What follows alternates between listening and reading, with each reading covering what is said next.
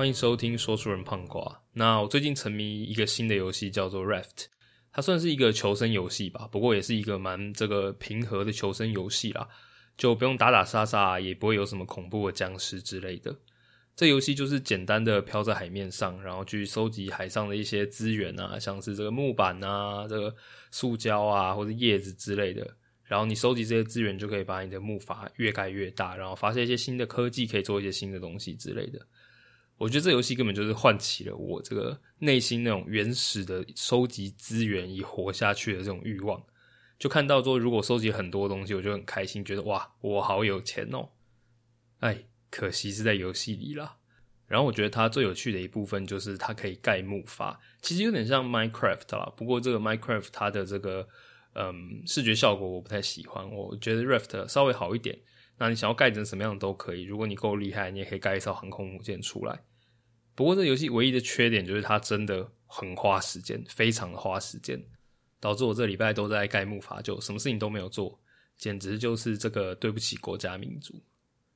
好了，讲这个不是我要转型成这个游戏型 Podcaster 啦。就我只是在拉赛而已。那拉完赛了，今天我们就来接着上一集，我们继续来讲《共病时代》这本书。那今天的主题啊，就是除了动物跟人类生理上的的的这些生理问题以外，我们来看一些跟心理有关的部分。在今天这集里面会有三个主题，分别是药物成瘾、肥胖，还有这个呃自残的倾向。大家第一时间听到这三个，都会觉得说，哎，这几个词汇好像跟动物没有什么关系嘛，都是人类才会有的问题嘛。所以这也是为什么我觉得这本书很有趣的原因，因为就会有很多这个奇奇怪怪的小知识啦。那就先让我从成瘾开始说起吧。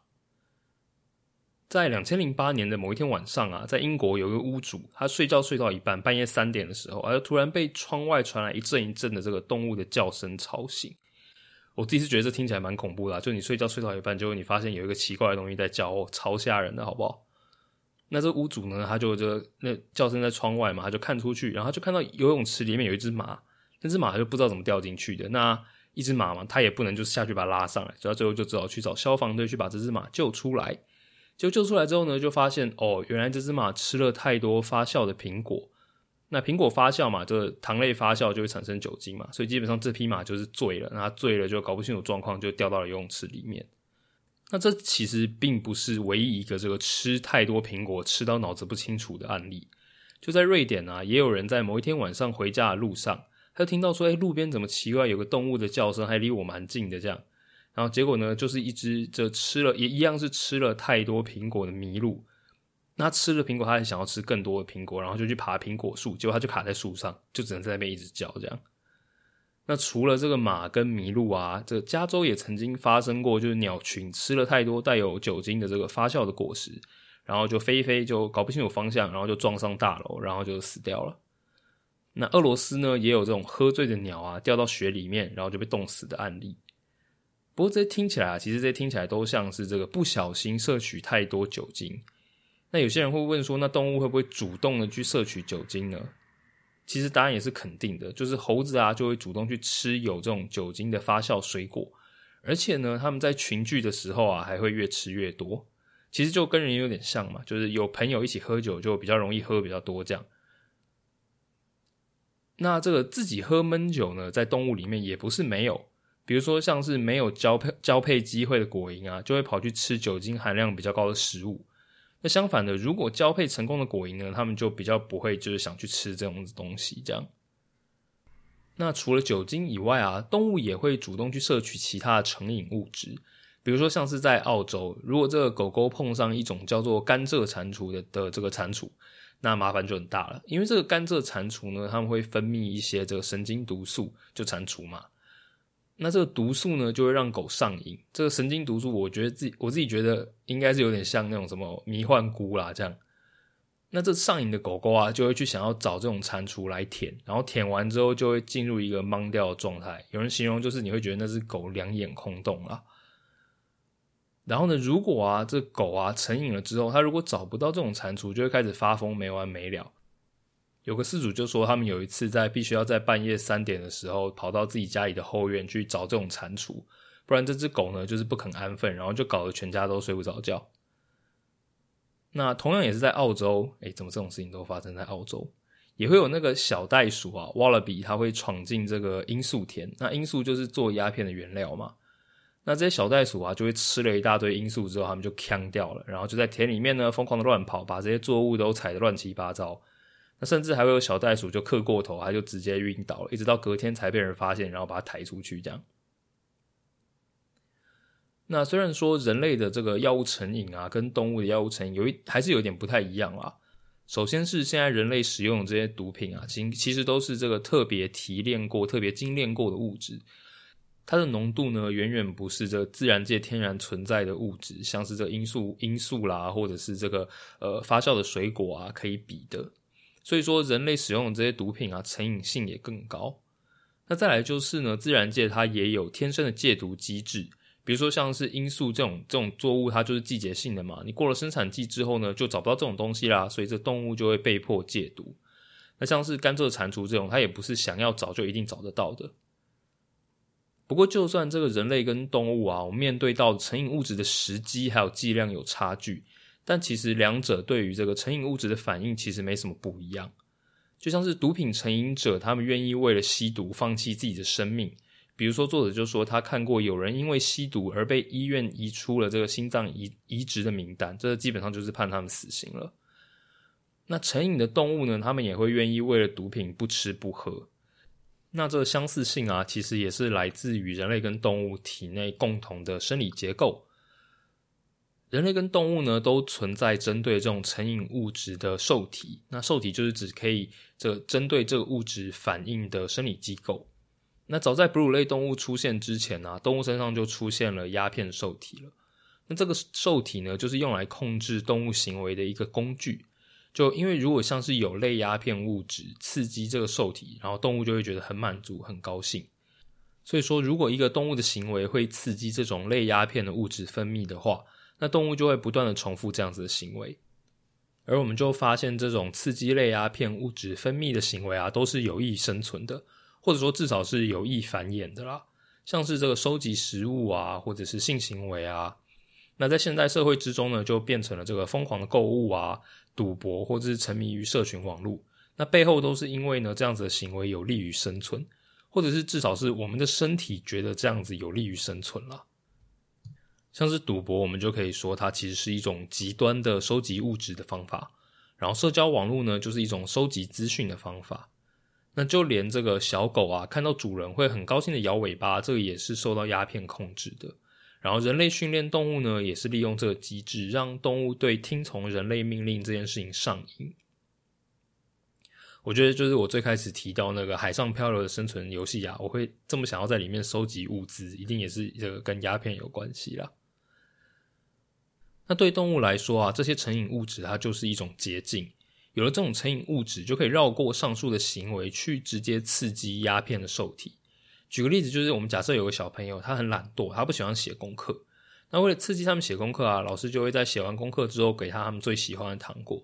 那这个小朋友就会为了吃糖果而去写功课，就像动物会为了刺激鸦片受体而去觅食啊，去社交啊。但是某一天呢，就出现了一个坏叔叔，他就跟小朋友说：“哎，你不用写功课，我就给你糖吃。”然后呢，我还不限制你吃糖的次数，这样，那这样小朋友还会继续写功课吗？就不会啦。所以同样的道理，如果可以找到直接刺激鸦片受体的方式，那动物们也就不会再花很大的力气去觅食或是社交这样。那除了透过外部给予的物质去刺激鸦片受体之外，既然这个大脑本身也会分泌类鸦片嘛，那也就会有人为了获取快感而沉溺于某一种行为，像是性成瘾啊，就是一个很常见的案例。那既然这个成瘾它是利用动物天然的生理机制，那我们就不能完全将这个药物成瘾归类为意志力的问题了。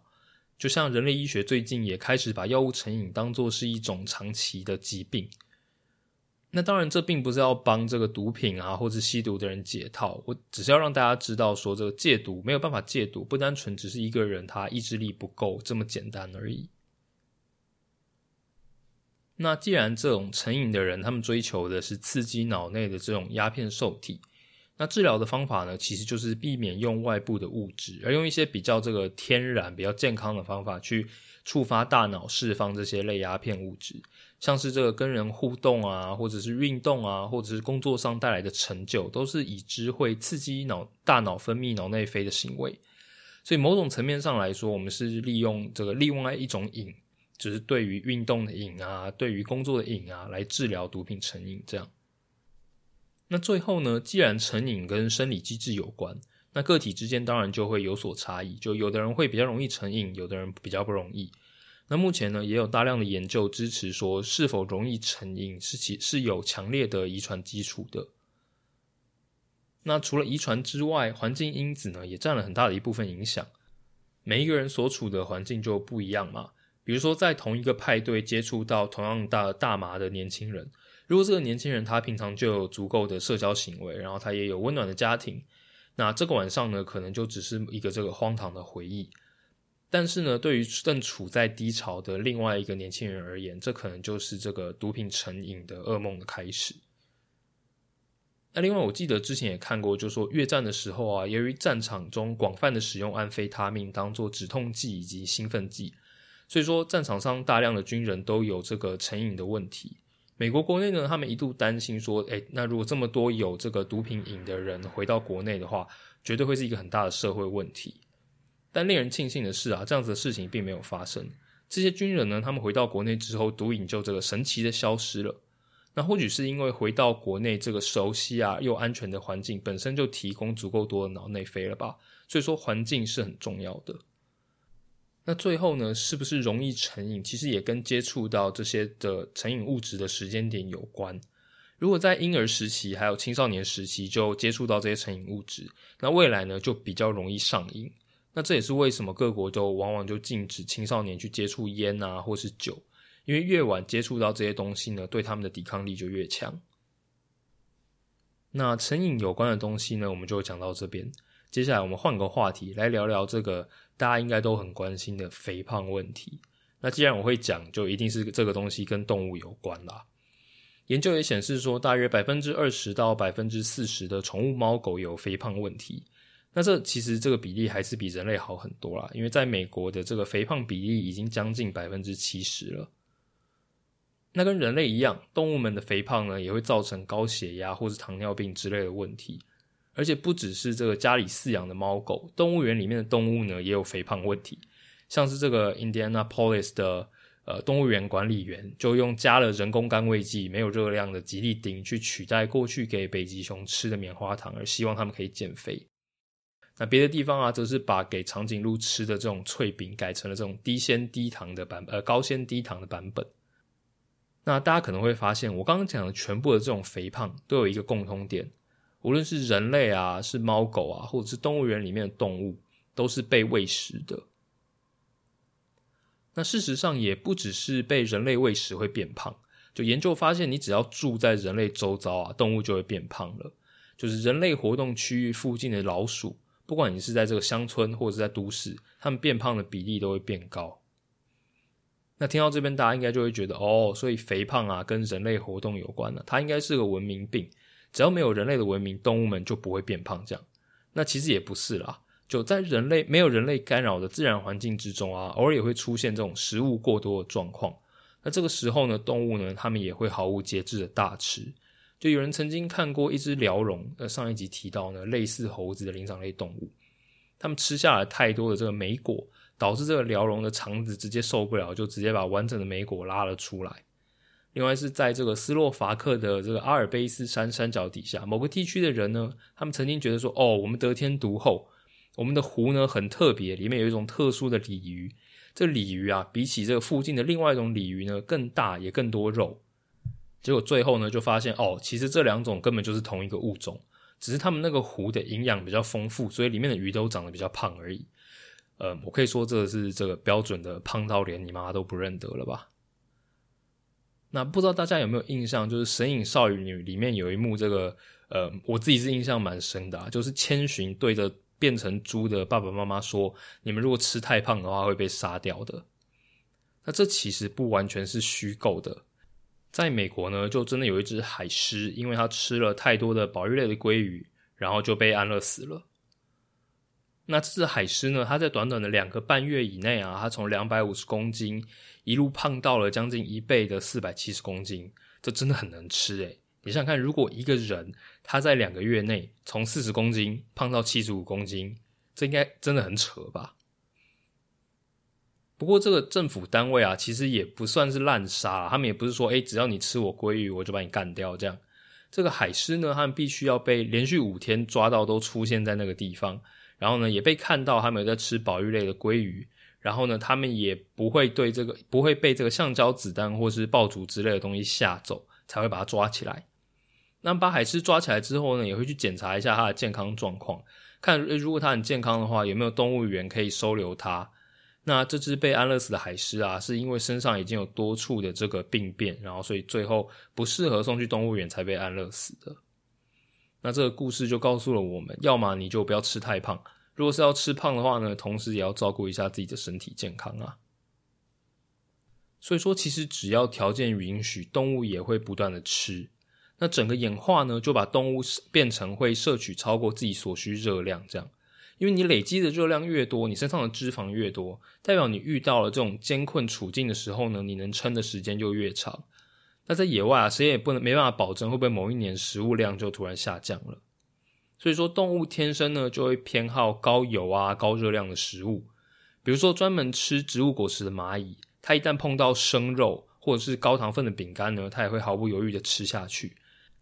甚至连这种偶尔才吃昆虫，大多数时间都是吃草的地松鼠，一旦有机会呢，它们也会毫不犹豫的大口吃肉。那这就是因为肉的营养含量啊，比草高多了。对蛋白质、还有油脂、还有盐的渴望，其实是深深的烙印在生物的基因里面的。所以说，肥胖它并不完全是一个意志力问题，就跟前面的成瘾一样。就像在这个心脏科加护病房的值班室里面啊，作者就看到了满满的这个披萨盒啦、薯条盒啦，还有开的洋芋片啦。那这些心脏科医师呢，他们绝对比任何人都清楚这些食物对于身体的影响。但是，就像这个胸腔科的医师还是会抽烟一样，明明知道这种东西不好，但是还是就是做不到啊。所以说，只靠意志力而没有正确的环境，是很难养成好的习惯的。那其实这个概念啊，古人也知道啦，早在孟子里面就说过：“一齐人复之，众楚人修之。”就是如果你想做一件事，你想认真的读书，结果你旁边的所有人都在玩，那你是没有办法好好读书的。如果你想好好的控制体重，就你身边全部都是吃的。桌上也是吃的，桌子下面也是吃的，抽屉里面也是吃的，一转头又是冰箱，那怎么可能变瘦嘛？我好像在说我自己。好了，所以说肥胖呢，其实它是一种环境疾病。动物的这个遗传特质啊，就是尽我们所能的去摄取营养，但因为现代社会实在是变得太快了，这样子的方法呢，已经不适用于现在的生活环境，因为我们很难再遇到物质匮乏的状况。更何况各种这个食品工业，他们总是会想尽办法做出更多口味更重啊、味道更香的产品来吸引人。像是这个生产洋芋片的公司，他们就会去研究说要加多少的调味粉，才不会让人太快吃腻，又不会觉得没味道。然后要炸到什么样的程度呢，才会让人一口接着一口的吃？这样。那除了这种物质生活的改变以外啊，农业时代的人，我们的运动量跟营养来源也跟这个采集狩猎者差了很多。在《人类大历史》这本书里面就提到说，其实从采集社会转向农业社会，人类的生活水准并没有提高多少，就只是养的人变多的，而且我们反而我们的营养来源还变得更单一，生活环境变得更差。那更不用提到了现代啊，很多人都是坐办公室的，一整天唯一的运动可能就只是走去装水，还要走去上厕所这样。那现在疫情的影响呢，更不用说了，在家工作的人连出门都不用。那动物园的动物呢，其实也是几乎是一模一样，他们一整天被困在同一个地方。那时间到了呢，食物就会固定出现在同一个地方。比起说在野外啊，这些动物它们可以决定自己要吃什么，然后它们要找食物呢，还要经过运动，还有随之而来的刺激感，就是找到食物，就看到一棵树，哎，上面有没有食物？看到了，哦，好高兴哦，这样。在野外觅食的时候啊，这个脑袋跟你的胃啊，很少是分开的。所以说，动物园的这样子的生活啊，除了让动物变胖以外，其实还造成了一些心理问题。那这个心理问题，我们等等就会讲到了。那现在的这个兽医啊，或者是这动物园管理员，他们为了解决这个肥胖问题，就试着改变喂食动物的方式，比如说时不时的去改变它们的生活环境。他们会把土拨鼠挖出来的洞堵起来，把它们堵在这洞里面，去逼它们去往旁边挖一个洞出来，这样去模仿说野外会发生的这种环境变动。或者是他们又会把给这个熊吃的虫子啊，就跟这个稻草堆混在一起，就是不再是这个弄好了摆在你的面前，而是你要自己去翻稻草去找出其中的食物。这样，另外他们也试图改变食物的内容，用比较这个原始的食物来喂食，像是狮子或是老虎这种肉食性动物啊，他们过去吃的可能是这个处理好的肉，就是一块肉这样，连骨头都没有。但现在呢，动物园会改用整只动物去喂食，就直接把这个呃死掉的动物丢给这个老虎或狮子吃。虽然说他们没有办法自己去抓啦，但是至少呢，他们可以享受到跟野外一样去咀嚼骨头啊、消化毛发的好处等等。然后动物园呢就有发现说，用这样子新的喂食方式的肉食性动物，它们就变得比较健康，然后看起来也更放松了。不过这点呢，其实遇到一点社会阻力啦。就有些声音批评说：“哦，你这个直接让他吃一整只这样哦，人家看到了，你这个会觉得你非常的血腥啊，又残暴。”不过就我看来啊，这些批评都是狗屁啊！现实生活就是这样啊，你给他们吃切好的肉，难道后面就没有动物死掉吗？就没有动物被分尸吗？一样有嘛！不会因为说你觉得很这样子很血腥，那在野外的狮子就不会追羚羊了？那难道这个我们吃的肉是树上长出来的？你？那动物园做出来的另一点改变是，他们会去尊重动物的生理时钟，就像是过去在动物园里面啊，就算是熊在这个冬眠的季节，他们也会每天在时间到了就被叫起来吃食物。动物园管理员啊，甚至还要这个敲锣打鼓啊，去制造很大的很大的噪音，才能成功的把他们从睡眠之中唤醒。但这其实是很不正常的。就像生物体内的生物时钟，就会受到外界的光亮啊，还有很多因素的影响，去调整生物的这个摄食还有消化作用。远在最古老的单细胞生物这个蓝绿菌里面啊，就已经发现这样子的机制了。那研究也显示说，这个轮班工作会导致肥胖呢，其实也就是因为打乱了生理时钟。那其实这还蛮残忍的，因为畜牧业也会利用这一点去打乱动物的生理时钟，来让它们变胖，增加它们的产出。那动物的生理结构呢，其实也是一个很神秘的机制。比如说，像是肠子啊，其实是由肌肉构成的，所以会根据肌肉的这个紧缩或是放松而改变成呃肠子的长度。当肌肉放松的时候呢，就会比较长。那这时候呢，表面积就会比较大，就可以吸收比较多的营养。那缩紧的时候呢，就会变短，你的消化就会比较快，可是你吸收的营养就会变少。那像是鸟类的肠子啊，就会在这个它们要长期迁徙之前几个礼拜。就会变得比较长，用来这个累积比较多的营养。那这或许是为什么，就是有人说压力会让人变胖，或是荷尔蒙会让人变胖，就是因为它改变了你内部的这个肌肉的状态。然后最后我们就来讲一下这个大家都很关心的议题，就是肥胖到底会不会传染？除了社会性啊，有人说就是你跟胖子做朋友会变胖，是因为胖子一天到晚都在吃东西啊，你看到他在吃东西，你就会想要吃东西。那除了这个以外，会不会有真的生物性上的传染？那就有研究发现说，这个如果感染了某一些肠道寄生虫的蜻蜓，它们会失去代谢脂肪的能力，然后就会变胖。而这些寄生虫呢，是会传染的。所以对于蜻蜓来说，这个肥胖是有可能会传染的。那另外是在这个人类啊，胖子体内的这个肠道里面的细菌，跟瘦子肠道里面的细菌呢是有差异的。而当胖子呢努力减肥变成瘦子之后呢，他肠道里面的细菌呢也会变得跟瘦子差不多。所以说变胖或是变瘦，搞不好跟你肠道里面的微生物是有关系的。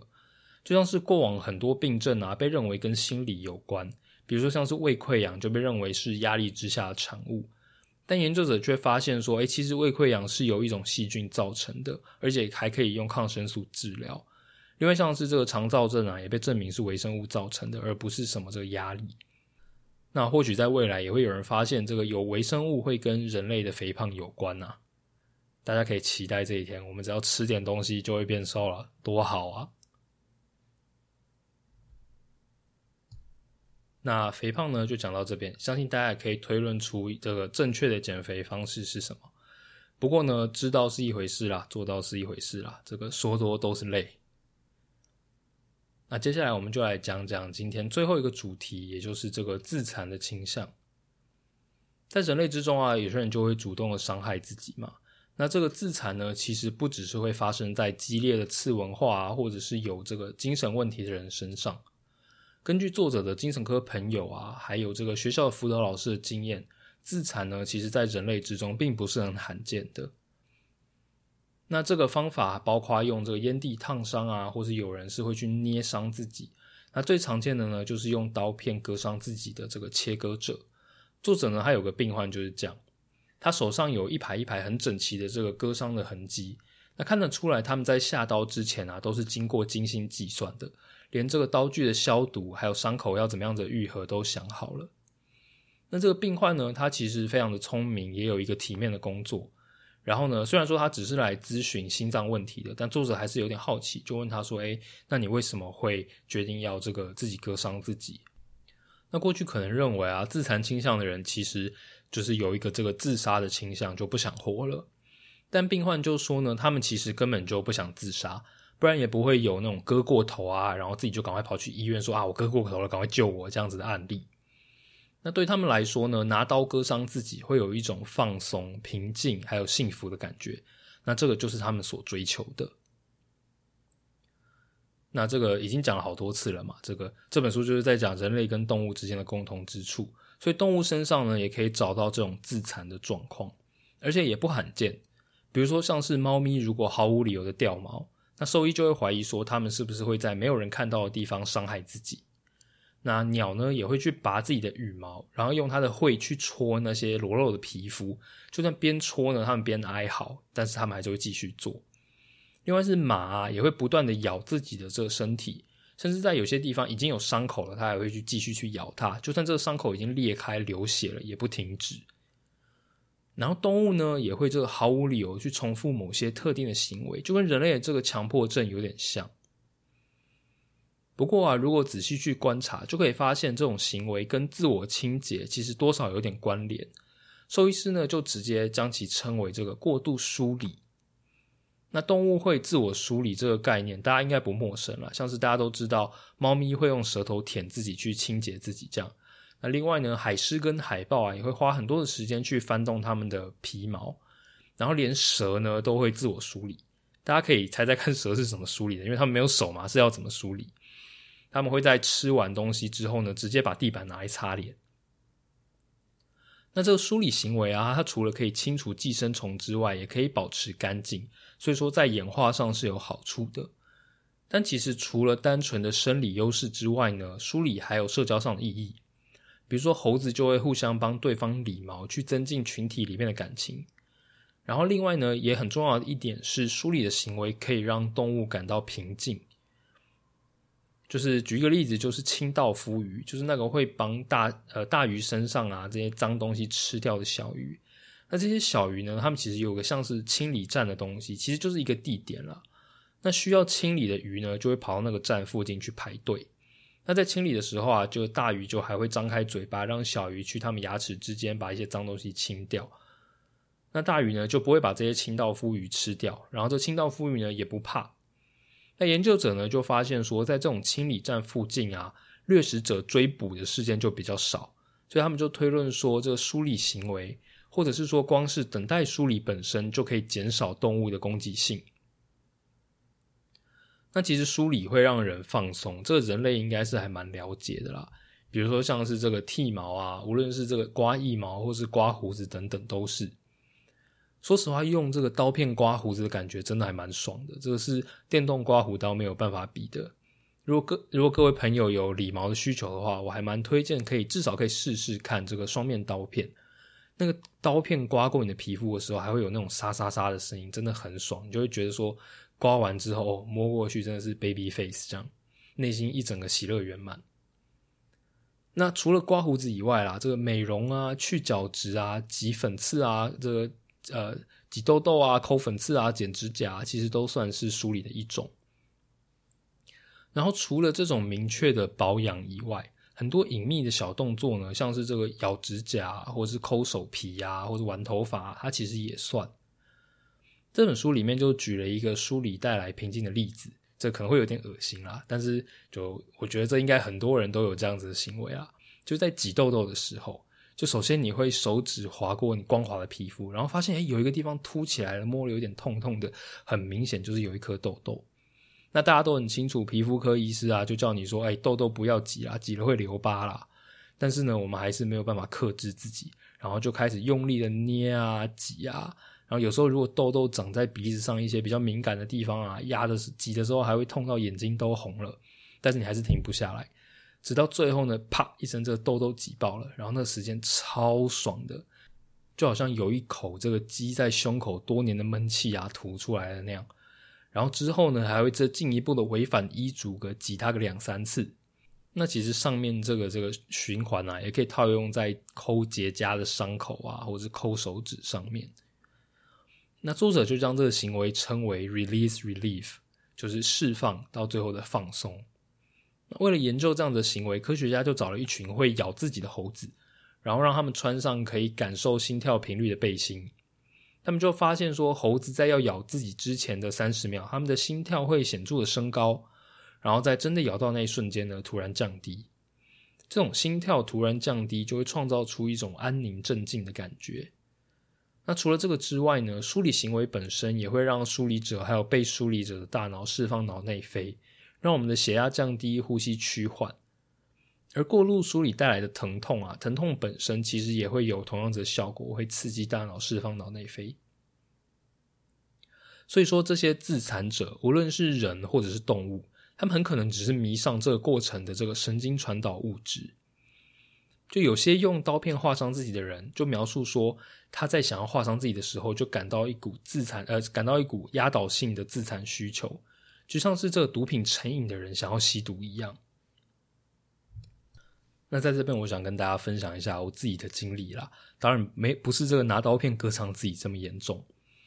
我有一个就是没有办法克制的过度梳理行为，就是咬指甲。那我就会咬到指甲参差不齐，甚至有时候因为就是就是跟指甲有关嘛，就把指甲撕起来的时候，指甲边缘就会开始流血，那当然就会痛啊。那常常就会有人问我说：“啊，如果是这样，你为什么要咬？那这样咬不痛吗？如果会痛，你干嘛要咬？这样就是觉得你这个好像很奇怪啊，你为什么要自虐？”但对我来说，这个行为我觉得已经不是一个受控的行为了。很多时候我根本就没有意识到自己在咬指甲。那在这个已经有点模糊的记忆之中啊，我开始咬指甲，大概是在小学的时候。那时候就觉得上课哦好无聊，不知道干嘛，然后就就就开始玩手指嘛，然后就看到指甲哦，那不然就来咬咬看指甲吧。然后就从那时候开始一发不可收拾。那在小学的时候啊，这是一个这个无聊之下的行为，就到了高中、大学，甚至到一直到出社会之后，咬指甲就变成一种压力底下行为，或者是用来逃避当下在做的事情。比如说看到一条 bug 不知道怎么解，或者是不想解，然后就会转移注意力，开始看手指，开始咬手指。然后在越焦虑的时候呢，就会咬得越凶。就现在其实有发现说还蛮规律的，就是因为周末没有什么压力嘛，所以星期一、星期二的时候呢，指甲就会比较完整。然后随着时间过去，就开始越来越短，越来越乱。那我当然也知道这个咬指甲没有什么好处啦，不好看，而且也不卫生。不过就真的停不下来。大概真的是这种化学物质在作祟吧。那这自残啊，就可能是这种梳理行为的延伸嘛。不过任何行为啊，它到了这个太过分的时候，当然都不好，也就会是一个需要控制的问题。所以说，接下来我们就讲讲可能的处理方式。那过往人类的精神科医生啊，在处理类似的案例的时候，都会去看看说，哎，这个人是否过去有什么这个创伤经历啊，或是有什么人格障碍？那人类你可以用问的嘛，但是动物你不会说话，所以周医师很难知道他们在想什么，或者他们过去经历过了什么。结果呢，缺少这方面的资讯啊，反而让兽医师开启了另外一扇窗，他们就去观察说动物所处的环境。然后就得出了造成自残行为的三大要素：压力、孤立还有无聊。那基本上现在啊，兽医师在确认动物的成长背景以及健康状况没有问题之后，就会去确认说，哎，动物是不是有很大的压力？那如果有的话，就去消除这个压力源。比如说，如果这个兽栏里面啊有一只特别坏的动物在霸凌其他动物，那可能就想说，是不是把这个霸凌人的这个动物移走？那再来就是去确认这只动物是不是太孤单了。比如说，就是有时候会看到有一些鸟啊，它展现了攻击性的行为，所以你就觉得它说，哎，其实它想要独处，它不想要有同伴。但实际上呢，当你把它放到这个跟其他同伴的笼子很靠近的时候，它们就会这个减少自残的行为。那最后一点就是无聊，就其实我开始咬指甲也是因为无聊。那另外呢，动物啊，就像是这种这个马，如果是养在动物园里面的马。一般被放牧的马，他们会花很多时间在找吃的草料上，因为这个你草一个地方，你吃完就没了嘛，你总要换一个地方嘛。但是呢，在动物园里面的马，因为有人会在固定的时间、固定的地点喂它吃东西，所以它其实没什么事情好做。那无聊呢，就是一种很可怕的东西，就像是人无聊就会开始想一些有的没的，就像台语说这个会变成这个出逃叫嘴啦。所以现在的动物园呢，他们也会很重视动物的心理健康。比如说，当他们开始展现出无聊的征兆的时候啊，管理员或是兽医们就会想办法让动物分心。比如说，像是给他们一整群同伴，或是在日常生活里面加入一些新的元素，然后在上面放一些会吸引他们注意力的东西，让他们去玩这个新东西。这样，作者就说他曾经参与一个这个大猩猩的心脏手术，要帮他植入一个这个心率调节器。那在手术的过程之中啊，除了医生在开刀以外，旁边旁边的护士呢，也开始对大大猩猩做一些这个奇怪的事情，比如说帮他涂红色的指甲油啊，然后在他没有受伤的地方帮他弄一点缝线缝上去，或者是在他身上粘很多这种咬过的硬掉的口香糖。那这些东西呢，全部都是为了让大猩猩分心，不要去注意到他胸口上真正的缝线，避免他去把真的缝线拆掉，然后把自己心脏里面的那个心率调节器扯出来。不然如果是这样，那真的就太糟糕了吧。那就像前面讲的嘛，动物跟人类很多的生理机制是共通的，所以说处理动物这种因为压力啊或是无聊来的自残倾向的方法，或许也能提供一些治疗人类的想法。比如说像是分心这一点，有一种治疗自残的方法，就是让他们改用一些非侵入性的方式，就是透过刺激自己啊去分心。这样，比如说像是把手戳到一桶冰淇淋之中，就是因为你还是会冰嘛，你还是感觉不舒服嘛。或者是呢，用沾满颜料的拳头来打自己身上的不同部位。那因为呢，颜料可以给人一种流血的感觉，而且干掉之后啊，还可以让人手痒了，去想要把它慢慢的抠下来。那这个方法呢，除了可以用在已经有自残倾向的人身上，还可以用来预防这样子的事情发生。就其实我们要做的事情，就是避免人太无聊。那其实现在的社会啊，像是很多这种中产阶级的青少年，其实是。这个嗯，非常容易受到无聊影响一群人，因为他们还不需要为了生活烦恼，因为生活的琐事通常有人帮他们处理好，就是下一餐哪里来呀，或者是有什么娱乐啊，有点像是动物园里面那些无所事事的动物一样啦。那就像是这个动物园管理员去改变动物的生活环境，作者建议这些青少年呢，可以去找一些事情做，就是无论什么事情都好，只要不要让自己太无聊，像是去参加一些不同种类的营队啊，去跟人互动。那其实像跟人互动啊，也是治疗自残倾向的一种方法，就像是互助会一样，就是我们在这种这个电影里面常看到的，这个拉一圈椅子坐下来，每一个人分享自己的经历。那这其实或多或少也是跟人的一种互动嘛。那今天这集呢，就说到这边。我在《公民时代》这本书里面呢，挑了三个主题跟大家分享。第一个是呢，动物也会有着物质成瘾的问题。那也会有肥胖问题，那也会有精神问题，这样，所以其实听起来跟人超像的嘛。那我想听了这两集啊，大家应该或多或少会对《公民时代》这本书在讲什么有一点感觉。那我觉得它里面其实有还有蛮多内容非常有趣的。最后一章呢，就是在讲动物的青春期，会有一些这个跟人类青春期很像的事情，像是这个鸟类啊，也会就年年轻鸟聚在一起，然后每天呢晚上呢。这个就会回家找各自的爸妈吃饭睡觉，这样，然后隔天再聚在一起。这是不是跟人类的这个大学生超像？每天去学校找同学玩，玩完之后呢就回家这样。那作者呢也在这方面，他也出了第二本书，专门在讲动物的青春期的冒险。我非常的想看那本书。那如果之后看完呢，有机会也可以跟大家分享。那我希望大家喜欢今天这个主题，那也推荐大家去翻翻看这本书。那今天的节目就到这边，我是说书人胖瓜。我们下次见喽，拜拜。